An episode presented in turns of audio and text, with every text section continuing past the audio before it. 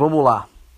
Vamos gravar esse podcast, porque ele não se grava sozinho. Olá, senhoras e senhores, estou gravando aqui o podcast.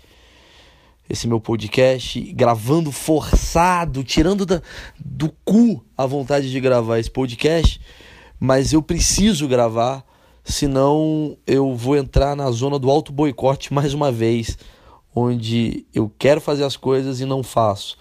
Então já agradeço de antemão meu grande parceiro Arthur Petri, que passou a tarde hoje me obrigando a gravar esse podcast. E faz o podcast, faz o podcast. E no fundo, no fundo, eu não quero fazer o podcast porque eu não tenho coisas para falar. Que eu, que eu sei que daqui a dois minutos vai ser o melhor podcast da história. Mas nesse momento eu não tenho coisas para falar e, e, eu me sinto uma merda tentando criar alguma, algum motivo, alguma coisa para falar para 12 pessoas que eu descobri que é o público desse podcast. São 12 pessoas que eu posso falar pelo nome. Grande abraço, Luiz, Otávio, Carlos, Arthur Petri, Gerson, Fabrício, Fernanda e, e, e, Wesley, que entrou sem querer porque ele queria ver Maurício Manieri, o podcast do Maurício Manieri, que tem mais de 40 mil pessoas. Vocês ouviram uma voz feminina aqui, é a Emily. Vocês terem noção que eu tô tão de saco cheio para fazer esse podcast. A minha esposa, que é uma coisa que, que eu tenho, né, que eu casei, está aqui ao lado e teremos alguns comentários dela durante a gravação desse podcast. Não comprou não pra ter. Não falei que eu comprei. Ah. Eu tenho, eu tenho uma esposa. Mas você não me ter. Não, tenho uma esposa. Não falei que eu comprei uma esposa. Eu tenho uma esposa. Não sou um islâmico. Eu, eu tenho uma esposa. É você. Podia ser outra pessoa. Eu, podia, eu tenho um cachorro também. ok. Também não comprei. Enfim. Vamos falar sobre alguns assuntos. Eu acho que eu vou falar sobre exatamente isso, aproveitando que a Emily vai fazer participação aqui nesse podcast. É, quer dizer, conhecendo o meu público, as 12 pessoas, ter uma figura feminina nesse podcast já, já demove a vontade de alguns ficarem. O meu público é extremamente machista e o fato de ter uma mulher participando de um podcast, eles ficam agoniados, falam, ela devia estar lavando louça. É meu público. Meu público é baseado em pessoas que, que acham que a mulher tem que lavar a louça e o homem tem que limpar o pau na cortina. Esse é meu público. Eles até pediram para eu falar hoje sobre pau na cortina com a melhor forma de esfregar o pau na cortina. Por que, que vocês fazem isso? Porque é o, é o jeito que, que, que, a gente anima o Brasil. Legal. Meu público é machista. É, seis caras do meu público estavam em Chartersville dando porrada né, na, na comunidade LGBT. Né? Eles me entendem errado. Eles me entendem errado. Eles acham que eu sou um cara de extrema direita, mal eles sabem que eu votei no PT em 2002. Vamos. Mas enfim, eu tenho um assunto para falar. Lembrando, você que está ouvindo pela primeira vez, esse não é um podcast de comédia, ele é um podcast sobre comédia, mas a gente acaba falando umas groselhas aqui. É ou não é, Emily Borges? Sim, acho que sim. Pois é, eu, eu não gosto de fazer nada forçado. Esse podcast ele não vai sair forçado. É, quando, quando, quando a coisa for. Por exemplo, eu, hoje eu acabei de sair da academia. Pra você ter uma noção, exatamente agora que eu estou falando com vocês, eu acabei de sair da academia. Não deu conta de fazer a aula inteira. Eu não dei conta de fazer a aula inteira. E mais um comentário infeliz de Emily. vai voltar. O público vai vir a mil, porque vai ter uma agressão com ela. E aí, 4 mil pessoas vão falar: Cara, vou no podcast daquele cara que agride a mulher. Legal, é um diferencial. Legal. Eu não dei conta porque eu, porque eu não tava afim de fazer. E esse é uma merda que eu tenho na minha vida. Se eu tô afim de fazer alguma coisa, eu faço pela metade. Se eu não tô afim, eu nem faço. Esse é Maurício Meirelles, para aqueles que admiram e, e, e, acham que eu sou um cara que faz tudo. Na verdade, eu tava fazendo academia, academia é uma coisa que me enche o saco, cara. Chega um momento que, que eu falo, por que, que eu tô levantando essa porra desse peso? Qual a função? Por, por quê? Por que, que eu, tô, eu fico me questionando, por que, que eu quero isso? Por que, que Deus deu esse segredo para mim? Dá a impressão que Deus, né, se é que existe, as pessoas que, não, que acreditam não, ele meio de, ele fez algumas coisas assim que fuderam a sociedade, assim, na minha opinião. Por exemplo, é, ele não quer que a gente coma as paradas boas. Ele escondeu. Repara as paradas que é gostosa pra caralho, né? Tipo, cerveja. Não tem uma plantação, não. Ele põe a cevada no lugar, Aí 3 mil quilômetros distante tem o lúpulo. Aí 4 mil quilômetros tem o malte. Ele não botou nem na mesma árvore para você falar, pô, não, ele falou, não é pra ser. Bacon, tá dentro do, do, do, estômago do porco. Você tem que matar o porco, pegar o estômago, a banha do porco, fritar com ovo. Aí fica da hora. Nutella. Nutella, morra, Nutella. Não, o que que Deus fez? A selga. Puta bosta. Aspargos, fez coco. Ele não fez os bagulho da hora. Então, né, a, própria academia é a gente forçando a barra para sentir melhor com alguma coisa. Não precisa de academia. A gente não precisa ser forte. Ainda mais indo, quanto eu não entendo isso. Quanto mais a gente está avançando na sociedade, mais há necessidade de gente ficar mais forte, de ficar mais bombado. Aí você fica bombado com um puta abraço da hora e você chega e você aperta um botão que faz tudo por você. Não entendo. Eu tenho amigos, agora exatamente nesse exato momento só tem um ouvinte, que é a tal da Fernanda que a única é uma gorda, provavelmente, que não malha, porque os meus outros amigos que aqui estavam ouvindo eram da academia, eu perdi todo o meu público. E eu acho que eu vou falar um pouco sobre isso. Ouvintes e Emily, que está aqui ao meu lado, e Uber, que acabou de chegar aqui, que é meu cachorro. Quem não sabe, o nome do meu cachorro é Uber, porque eu quis fazer piada com o nome do meu cachorro, porque eu sou um retardado. E é Uber por quê? Porque eu chamo ele e vem. Aí ficou esse nome que, que alegra a minha, minha vida sempre quando eu olho para ele. Eu vim, eu vim falar hoje sobre um assunto de comédia que eu acho legal, que tem a ver com. Tive a ideia agora, enquanto eu tô falando com vocês, que é. Aliás, eu nunca, nunca sei se é falando com vocês ou falando com você. Porque você não tá ouvindo vocês seis pessoas, tá sozinho ou sozinha. Né? Então esse plural serve para mim, mas não serve para vocês. Você. É. a Amy tá dando. A Amy tá dando uns comentários muito bons. Significa que o negócio. Porque não tem reação, né? Eu até pedi para vocês mandarem um e-mail para mim rindo. Faz o seguinte, ó, vou mandar um e-mail aqui, ó. Maurício Montoreano. Não, o pior e-mail do mundo, né? Vou dar o meu normal? Vai encher de cara, pedir ajuda. Eu tô, tô ligado. Quer passar no contato da Dromedário? Põe, qual que é? Contato arroba dromedário.etc.br Contato arroba dromedário.etc.br Manda e-mail com risada, manda e-mail com pergunta, que quem sabe semana que vem o próximo podcast eu respondo as suas dúvidas. Então o assunto que eu vou falar hoje tem a ver com público. Onde o público e a comédia se misturam. Porque eu já ouvi muito isso do tipo, eu adoro quando as pessoas falam assim: "Ah, hoje a plateia estava ruim". Nossa, hoje eu fiz o show. Eles. Tem uns comediantes que, que tratam a plateia como se fosse gado. Se hoje eles não estavam bem. Como se todos se reunissem meia hora antes, falaram: vamos fuder esse comediante. Hoje a gente. Vamos, vamos nos. Vamos, vamos combinar que hoje a gente não tá bem. Vamos combinar que hoje a gente não tá bem. Não vamos nem pedir bebida, não vamos nem. Não vamos transar à noite, a gente vai vir aqui puto e não rir de nada. E a gente acha que a plateia não tá bem. Na verdade, é o comediante que não está adaptado à sua plateia. O primeiro podcast que eu fiz aqui, eu falei sobre o pior show da minha carreira, que foi numa joalheria. Eu explico os motivos pela qual ele deu errado.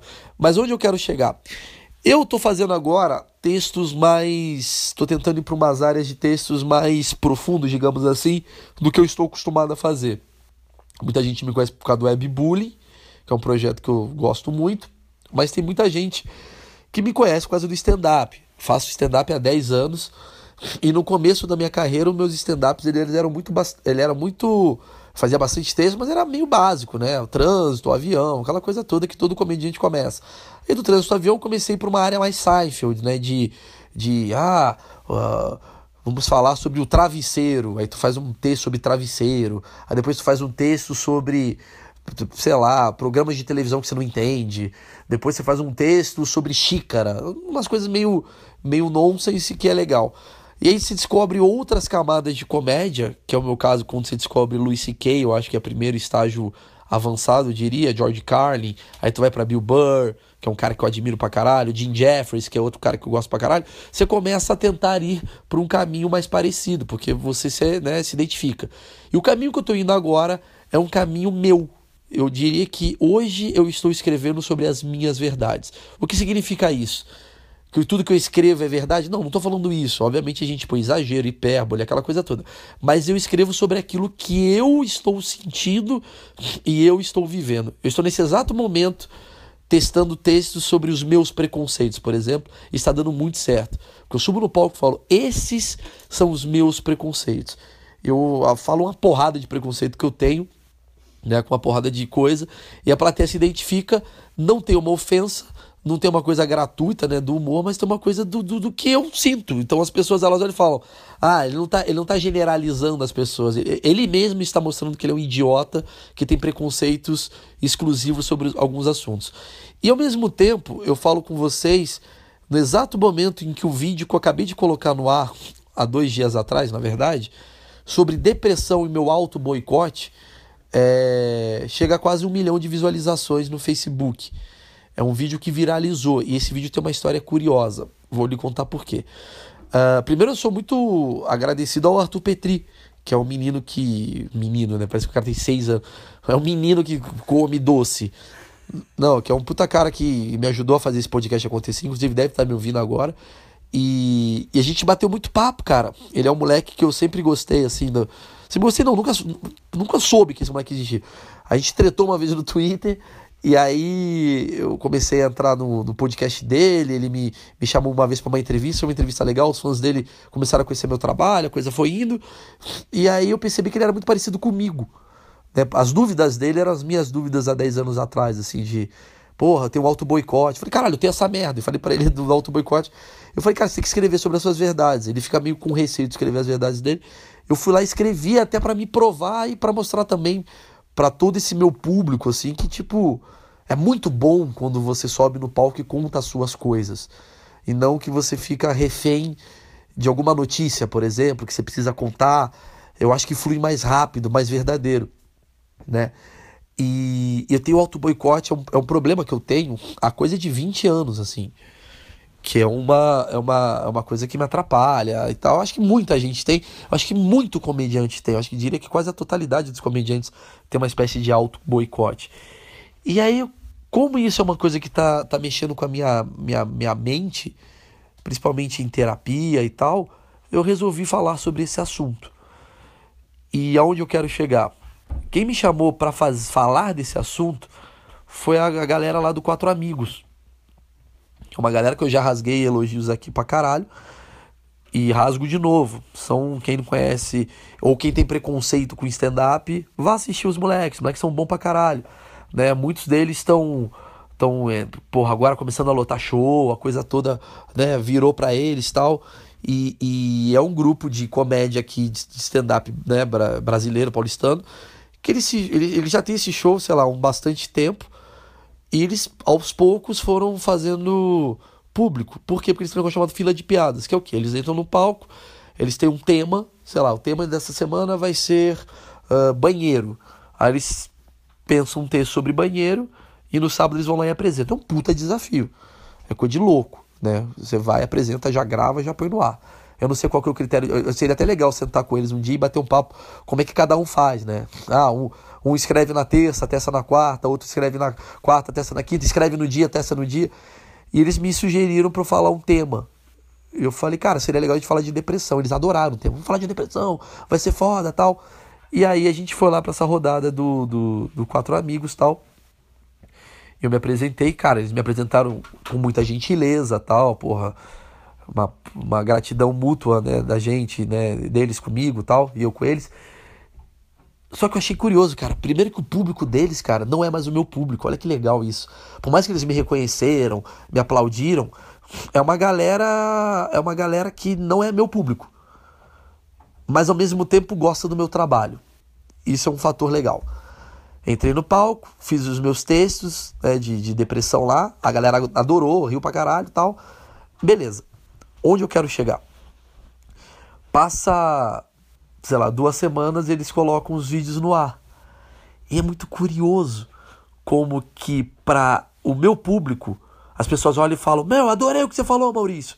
E pro público deles, algumas pessoas gostaram e outras pessoas falaram: O pior da noite é esse Maurício. Esse Maurício não tem graça nenhuma. Achei uma merda. E aí tu entende, numa variedade de comediantes, como existe públicos diferentes. Tem um cara da Zona Leste que a depressão para ele é um negócio que é nada a ver com um cara de 30 anos que é para quem eu tô falando. Assim como tem um cara de 16 anos que entende o que eu quero falar, porque ele já sente o que eu sinto. Quando você fala da sua verdade, é mais difícil tu encontrar o teu público. Quando você fala da coisa genérica, você está fazendo um humor mais abrangente. Não tenho que falar contra isso. Quando você sobe no palco e tu fala assim, vou contar uma, uma piada sobre avião, você vai pegar todas aquelas pessoas que andaram de avião, elas vão se identificar com aquilo que você falou. Um pode identificar mais, outro pode identificar menos. Agora, estou falando de depressão que eu senti. Quem sentiu a mesma coisa que eu, que é porra, pouca, pessoa, pouca gente, vai adorar aquilo que eu falei. O resto vai achar, nossa, não achei graça nenhuma daquilo que ele falou. E aí você começa a entender como os públicos, mais uma vez, repito, né, são diferentes. Por isso que eu admiro muito comediantes que se soltam, entram no palco com a sua verborragia, né, e, e vai lá e, mano, e abre teu coração para falar os bagulhos mais bizarros. Aí eu cito um cara que eu sou muito fã, e esse cara me segue no Twitter e é uma honra esse cara já assistiu shows meus, que eu já mandei para ele, que é o Doug Stanhope, que é um dos comediantes que eu acho mais brilhante da história da comédia mundial. E ele é um cara que você vai ver os shows dele, cara, tem tipo 60 negros na plateia dele. Ele tem um uísque e fica bêbado falando as merdas dele. Eu me identifico. A minha esposa Emily talvez não goste tanto do Doug Stanhope. Você gosta do Doug Stanhope? Eu não lembro dele, eu já assisti? Já assistiu. É um cara que fala do suicídio da própria mãe. Puta, lembro. É, Achei um pouco pesado. Por que pesado? É que é um tema complicado de fazer, né? Mas você, não, mas você gostou? Você deu risada? Não, eu dei risada de algumas coisas. Ó, tô falando. Eu sei que você tá pensando, ouvindo a voz da Amy, você tá achando que ela é uma pata, do tipo, ai, eu achei legal a hora que ela, ele falou que ele faz cocô. Não, a Amy é uma das pessoas mais que que, ele. que eu sou uma pata? As pessoas não conhecem você. As pessoas, a Amy é uma, é uma das pessoas mais criteriosas que eu conheço na comédia mesmo. Ela é chata. Ela é aquelas pessoas que eu faço uma piada, ela fala, não achei graça. Eu falo, vai tomar no cu, fico bravo. Com a... Porque ela, tá- pô, ela, ela é- primeiro que ela é esposa de um comediante. Ela tá há 10 anos ouvindo. me ouvindo e todo fim de semana indo num show É. que tá o Zé Goiaba testando uma piada. Né? Segundo que eu- a minha vida é ficar vendo stand-up no Netflix. Ela deita no meu colo, fica vendo a mesma merda que eu. Então ela tem um critério aguçado. Mas é um humor que não atinge a Emily. Agora, Louis C.K. Adoro. Luiz, se- foda. acha foda. Muito legal. Então pronto. Então você vê que quando você entra num tema mais abrangente, e olha que o Louis não é tão abrangente É, assim. Não, não é. Não, ele não é tão abrangente. Ele não fala piadas com assuntos óbvios que todo mundo faz. Ele faz coisas diferentes. Não, ele faz coisas diferentes. Mas ele faz coisas, por exemplo, ele fala das filhas dele. Sim. É as filhas dele, mas ao mesmo tempo as filhas dele representam filhas. Tá, mas ao mesmo tempo que ele fala de- das filhas dele, ele fala de uma forma diferente do comum. Não, isso tudo bem. Ele não trata as filhas dele como meramente minhas filhas bobas crianças. Sim, mas ele. Sim, Isso é foda. concordo. Ele fala que ele odeia É. o, o amiguinho da filha dele. É um outro ângulo a visão. Mas ele fala de um jeito que faz as outras, na minha opinião, Sim, pessoas é. falar, puta, comigo também acontece esse tipo de problema sim, com sim, criança. sim, sim, sim. Já o Doug Stanhope, ele entra no palco e ele fala, É, eu matei a minha mãe é foda. numa eutanásia. Então tu vai ter que, tipo, entrar primeiro no universo desse cara pra entender quem é esse cara, pra depois você decidir se você ri ou não. É muito complexo. É. Né? É uma coisa muito pessoal. E aí eu, eu, eu- eu tô falando isso tudo porque eu tive um papo com o Petri, que é o menino mais citado aqui nessa, nesse podcast, que ele tava há muito tempo atrás meio com dúvida se ele fazia uns textos sobre as coisas que ele pensa. Eu falo, cara, você tem que fazer exatamente porque deu certo comigo. Porque eu sou o cara do webbullying, eu sou o cara do, do stand-up tal, mas quando eu resolvo. meu- E olha que o meu texto nem é tão profundo assim. Mas ele é um texto que eu resolvo falar sobre depressão e auto-boicote. E muita gente me mandou mensagem do tipo, adorei o seu texto. Porque o cara que ouviu esse texto, ou ele, tipo, vai deixar meio pra lá, ou ele vai amar de uma forma que ele vai te defender pro resto da vida. Porque ele vai ter uma coisa do tipo, caralho, você está falando com a minha alma. Até que, enfim, alguém está falando com a minha alma. Entendeu? Quando eu falo do negócio que o cara precisa ouvir, ou que o cara sente, porque ele olha pra mim como um comediante bem sucedido, talvez, ele não sabe que eu sofro uma porrada de coisa. Quando ele vê eu falando isso, ele fala: caralho, o Maurício é igual a mim. Então ele fica numa torcida pra coisa dar certo. Tipo, "Ô, eu vou torcer pra esse texto dar certo porque eu quero que ele faça mais texto sobre isso. E, e tem uma mini torcida acontecendo. E aí eu falei pro Petri exatamente isso. Eu falei, velho, você tem que fazer mais, cara. Por quê? Quando você sobe no palco e conta a sua verdade, acredite, O Brasil tem 200 milhões de cidadãos, né? 200 milhões de pessoas. Velho, pega 1% desse percentual, são 2 milhões de pessoas. Duas mil... Não é possível que não tenha 2 milhões de pessoas que pensam exatamente como você pensa. Você só precisa atingir essas 200 milhões. E hoje na era da internet, cara, se você pode. Foi, foi, é, é esse o ponto onde eu quero chegar. Eu fiz um vídeo sobre boicote.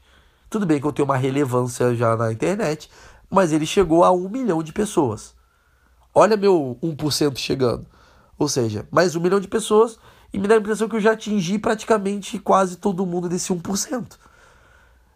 É muita gente. Tem muita gente que ainda não que eu não atingi ainda, que eu posso atingir com esse texto. Mas se você, comediante amador, que está ouvindo esse podcast, gostaria de falar sobre o seu, a sua síndrome de pânico, o momento é agora, velho. Senta e escreve sobre síndrome do pânico. Eu te incentivo muito mais a escrever sobre síndrome do pânico do que. Do que escrever sobre trânsito. Porque sobre trânsito, caralho, tá, beleza. Seu texto vai bombar, a galera vai. Mas tu não fala mais um texto de trânsito que fala que a Rebouças, não sei o quê. Agora, síndrome do pânico, caralho, só esse maluco resolveu escrever. E aí, quando você escrever sobre síndrome do pânico, velho, você não vai bombar. Você pode ter certeza que esse texto não vai chegar no nível Whindersson de texto, que é 20 milhões de pessoas conhecendo o seu texto. Mas ele vai chegar preciso e pontualmente nas 350 mil pessoas que precisam ouvir sobre isso. E você pode ajudar essas pessoas, ou você pode fazer essas pessoas darem risada pra caralho e conhecer o seu trabalho. É muito mais forte você focar no seu nicho. Viu, Petri? Viu comediantes amadores? Viu pessoas que estão tentando fazer comédia? Eu, inclusive. É muito mais fácil você atingir uh, o seu público, as pessoas que pensam como você, do que você ficar tirando para todo lado e querer agradar todo mundo. Isso eu já percebi, por exemplo, esse meu texto aí que eu fiz a depressão, é, na hora que eu botei lá no fila de piadas, quando eu fui ver, é óbvio que ele não agradou todo mundo. Primeiro, que eu não sou parte do grupo. Segundo, que as pessoas que conhecem o, o, o grupo, algumas, eu vi até as pessoas criticando assim: ah, esse tema é muito ruim, muito pesado. Porque os caras só trazem, às vezes, temas alegres. Aí, de repente, traz um tema polêmico e tem gente que não gosta e sai um pouco da. E ao mesmo tempo, teve gente que falou, cara, que do caralho esse tema que você tá trazendo. Então fica numa coisa dualidade. O meu público já me conhece no Facebook. Então, quando eu botei, imediatamente as pessoas que gostam do meu trabalho já me conhecem e gostaram daquilo que eu escrevi. Mas aí tem um problema chamado compartilhamento. Porque essa pessoa compartilha, compartilha, compartilha. Chega na dona Odete, que mora em Joinville, ela olhou e falou assim: Porra, achei uma merda esse texto. Esse menino devia se aposentar. Aí eu não posso dar moral para dona Odete. Por quê? Porque a dona Odete não é o meu público. E as pessoas vão falar: Mas Maurício, você como comediante, você tem que falar para todos os públicos. E aí que entra o problema, eu acho, da, da, dessa, dessa ambição em ser comediante. Eu acho que você pode falar para todos os públicos que você quiser, mas você tem que saber como falar com todos os públicos. E você tem que saber a responsabilidade e a pica que entra no seu cu quando você resolve falar com todos os públicos. Eu acho que quando você tenta falar com todos os públicos, você acaba falando com ninguém. Você fica genérico, com medo, porque não adianta, cara. Sabe o que é todos os públicos? É a Marina Silva é você ser evangélica e ao mesmo tempo pró-aborto. Não dá. Não dá, as pessoas são diferentes. Não estou falando que você precisa ser de uma posição política, ideológica de um jeito ou outro, mas você ser a sua verdade é muito mais simples. Então, assim, uh, talvez tenha uma fórmula para eu fazer um, um texto e esse texto chegar a 30 milhões de visualizações no Facebook e bombar. Como? Sendo mais previsível sendo uh, mais popular, sendo é, menos, como é que eu posso dizer, polêmico. Esse texto vai chegar em muita gente. Porque ele, ele, ele, ele, ele aborda uma maioridade, né? ele aborda uma totalidade de coisas. Você vai falar de, de obviamente, de, sei lá, de. As pessoas se identificam. É, vai falar do. do... Brasil na Copa. Todo mundo tá vendo o Brasil na Copa, todo mundo vai ter uma identificação. Não é ruim.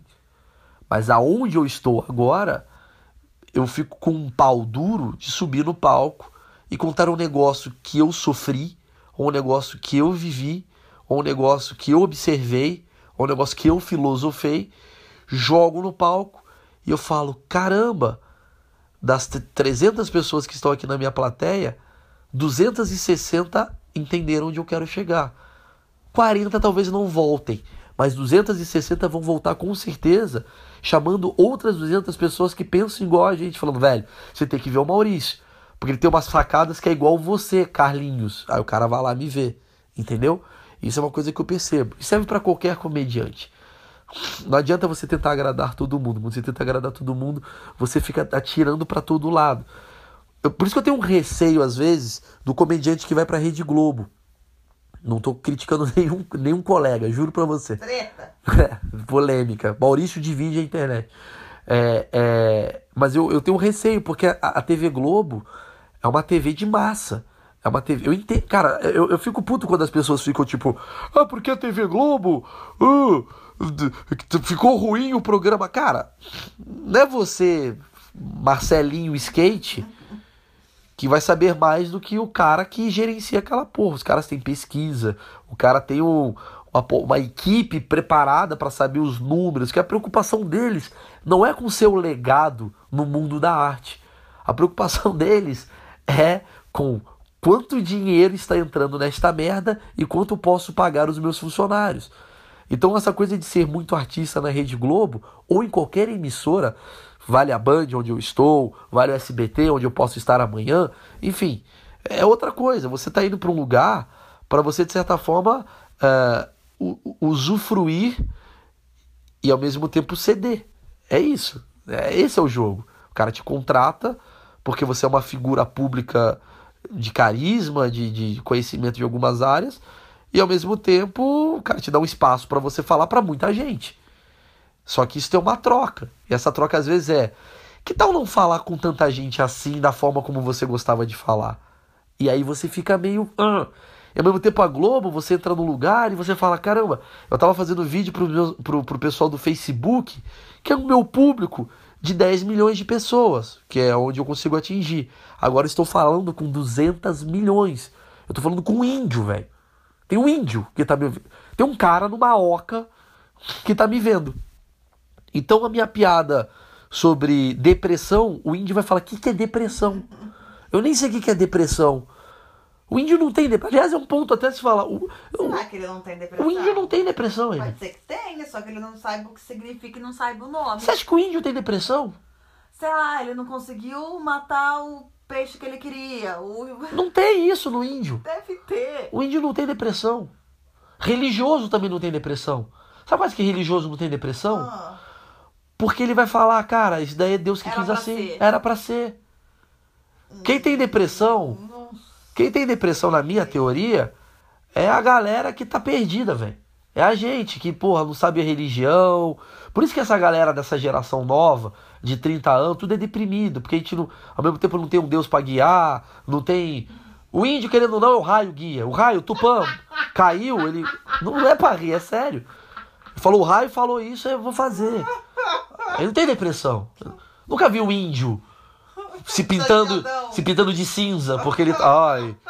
Ai, porque eu não, sei se eu vou pegar a Índia. Não tem isso. Será Tem que eles não, não têm um dia mais depressivo? quarta. Não tem. O índio não tem depressão. Mas você entende? Aí eu tô falando lá o meu texto de depressão no Faustão. Logo, bicho, essa fera se vira nos Você não 30. vai curtir. Aí tô lá eu falando, porra, porque eu tive depressão e bababá. Aí eu falo, caralho, não vai entrar esse texto. Porque lá, quem tá na plateia do Faustão? Tem um cara fantasiado de Silvio Santos. Não, de, de super-homem. Aplaudindo. Aí tá lá o jurado. Aí tá aqui o Rafael Cortez é o jurado. Outro jurado é Fernanda Lima. Outro é o José Loreto. E tem a, a Nakamura. Como é que eu vou fazer essa porra, velho? É difícil. Entende? Ah, Então eu vou subir no palco, quando eu for se vira nos 30 do Maurício Meirelles, eu vou ter que chegar e falar, gente, e, e o trânsito? Aí todo mundo fala, porra, o trânsito é uma merda, todo mundo aplaude o trânsito. Sim. É por isso que eu falo, existe público. Se você vai fazer show numa, numa TV, cara, você tem que lembrar que você tá falando com a Dona Maria também. Você tá, você tá falando com o filho dela, com a Dona Maria. Por isso, que, por isso que a internet eu acho que é uma zona de conforto. Que, aliás, é um termo que eu queria falar sobre isso. Eu odeio esse termo zona de conforto. Por quê? Porque é muito cagado. Porra, eu, eu, eu, fico vendo assim, as pessoas ficam falando assim, você precisa sair da sua zona de conforto. Porra, mas é uma boa, é uma zona de conforto. Eu tô bem assim. Porra, é conforto. Tô mal confortável. Se fosse zona de nazismo, ah, beleza. zona de homicídio, é, não tá bom. Zona de estupro, aí eu vou embora. Agora é conforto. Eu levei anos para chegar numa zona de conforto. Anos. Eu tô mó de boa aqui. Mó de boa. Aí chega nesse não momento. Tira daqui, não. Aí chega os caras e falam assim: não, você tem que sair da zona. O seu casamento está numa zona de conforto. Que bom, porra. É muito melhor. Não, é, pra você é bom você sair na mão com a tua mulher. A gente tá feliz assim. Não, não. O bom do casamento é traição o tempo todo, fuga da realidade e, e treta. Entendeu? Mas assim. Boa reflexão. Nunca parei pra pensar na zona de conforto. Pois é, e a gente fica nessa coisa da zona de conforto, do tipo. Sim, às vezes você precisa entrar numa zona de conforto. Na comédia, você vai fazer um evento. Porra, já falei isso também no primeiro episódio, mas é diferente do que eu vou falar agora. Eu lembro que eu ia fazer evento e tinha uma coisa minha de legado, do tipo, não, a comédia, a história da comédia. Pau no cu da comédia. Tem um cara pagando para você fazer o cara vender parafuso. Que, que, por que, que ele me chamou? Porque os caras os cara tão tristes. Eu não tenho que cagar a minha regra e, ai, porque, eu, porque Deus. Eu tenho que fazer a galera rir. E aí que entra um pouco da, dessa zona de conforto que a gente tem que entrar. E ao mesmo tempo tem uma zona de desconforto minha, que é quando eu entro num palco e esse palco está escrito Show do Maurício Meirelles, eu me sinto na obrigação de ser eu de verdade. E aí, quando eu jogo no Netflix o meu especial, eu acho que as pessoas que clicam nesse meu especial precisam ver a minha verdade, as minhas coisas. Eu só preciso da abrangência, seja o Netflix, seja o Facebook, seja a internet. Porque na TV eu não vou conseguir essa abrangência, porque eu não vou conseguir falar aquilo que eu gostaria de falar. Então, quando você vê um, um, um DVD no Netflix que você não gosta, não necessariamente ele não é bom, ele não é bom para você. Se você entrar no Netflix agora, você vai ver que o meu DVD, eu fiz um DVD lá que eu não leve a sério. Ele tá lá, tá para sair daqui a pouco. Acho que ele vai sair em março. É um DVD que eu gravei em 2013. Os meus textos de lá são muito embrionários do que eu sou hoje. É muito bom esse DVD, cara, modéstia à parte. Eu gosto muito do Não Leve a Sério. Muito. Ele é muito legal. Ele, ele, ele fala. Eu sou meio suspeita, né, de dar o meu opinião. Não, mas você podia falar que é uma merda também. mas é, eu gosto mesmo porque ele, ele, é, ele é mais engraçado do que reflexivo. Então são temas banais, assim, eu falo muita. Mas eu falo algumas coisas assim, introdutórias, assim, sobre. Eu tenho sensos de torcida organizada que eu gosto. Tem, tem umas análises meio, meio psicológicas que eu começo a introduzir. Mas ali, ele é um show que quando você entra no Netflix e você vai ver as avaliações, muita gente põe cinco estrelas. Adorei, adorei, muito foda, ri. Melhor DVD do Netflix. E tem gente que põe uma estrela e fala assim: é a pior coisa que eu já vi na minha vida. E ao mesmo tempo eu falo: caralho, para esse cara, como é que duas pessoas tão distintas, uma em cima da outra, uma acha a melhor coisa da vida dela e a outra embaixo fala é a pior coisa da vida. Simples. Porque o para esse cara eu não agrado. Para esse cara eu não falo o que ele quer ouvir. A verdade dele não é igual a, de, a minha. E pro cara de cima falou, mano, entrou com tudo. Então, eu não posso deixar de fazer a minha verdade, porque para agradar o cara de baixo, porque eu vou desagradar o cara de cima. Porque são duas pessoas totalmente diferentes. Se uma dá cinco estrelas outra dá uma estrela, são muito diferentes. Então melhor eu continuar fazendo aquilo que eu gostaria de fazer, que é fazer para mim mesmo. E, e nesse minha, nessa minha forma de fazer para mim mesmo, eu vou encontrando no Brasil, que está no mundo, pessoas que têm o mesmo pensamento que eu. Então quando você vê, sei lá, tá lá o DVD do, sei lá, eu vou botar aqui o Mateus Ceará.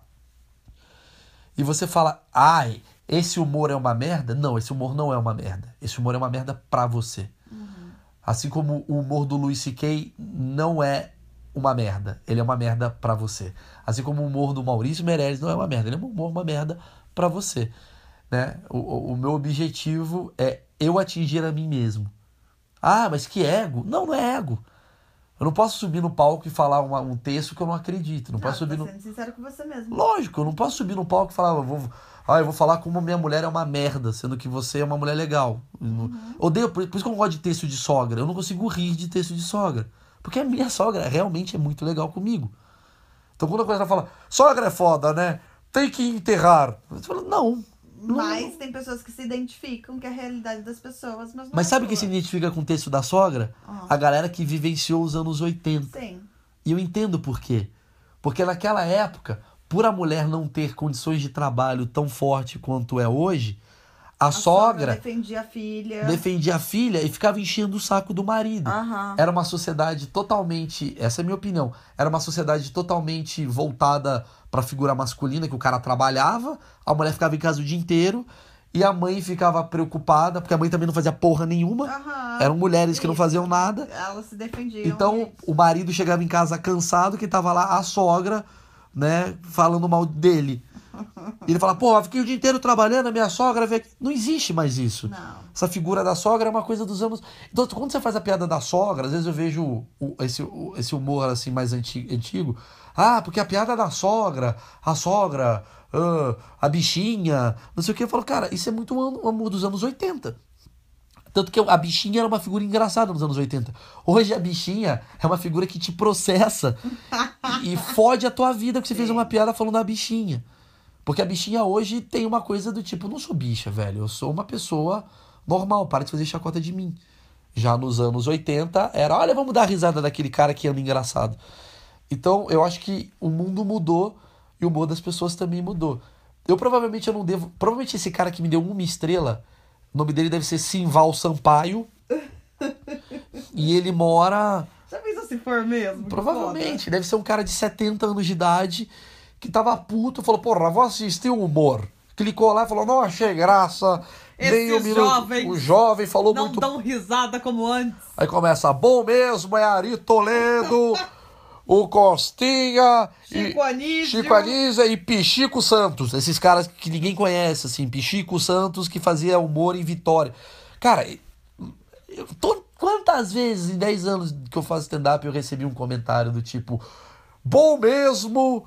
É o- era o, o Graciliano de Jesus. Tipo, cara, não é, que, não é que ele era bom mesmo. É que ele era bom pra você. Entendeu? E- e- e- o jeito dele fazer comédia agradava os- a sua contemporaneidade. O meu jeito de fazer comédia agrada outra contemporaneidade. E aí é muito legal você se abranger. Por isso que eu acho importante fazer TV, fazer o Quatro Amigos, fazer o Facebook, fazer ah, comédia na pracinha. Tanto faz, porque ali você vai. Quanto mais canal você está aberto, quanto mais canal você está, digamos, ah, conhecendo, mais público você capta. Talvez se eu for numa, num, num, num asilo, eu fazer o meu texto, cara, 80% desse asilo vai achar achei uma merda. Bom mesmo é a piada da sogra do Carlinhos Aguiar. Mas se eu pegar 20% ali, talvez tenha 20% de, de idosos que vão olhar pra mim e falar, pô, eu gostei desse cara. E talvez seja um grande seguidor meu. Então por isso que eu recomendo, mais uma vez, tanto ao Petri quanto a- aos comediantes que estão querendo debutar, para não ter medo de subir no palco e falar a sua verdade. Dói, é difícil, ainda mais é, é, quando você vai fazer uma noite com quatro caras que não tem a ver com você. Por isso que eu peço pra vocês, assim, é, eu sei que é importante a gente fazer comédia e tal, mas veja onde você tá entrando também, porque você vai fazer o show os quatro palhaços pintados. Os caras sobem no palco, só faz piada de criança, você entra e você vai falar sobre aborto. Porra, vai ser difícil você agradar a plateia desses caras. Então você tem que entender. Mas ao mesmo tempo não condeno, acho que você tem que subir no palco e fazer.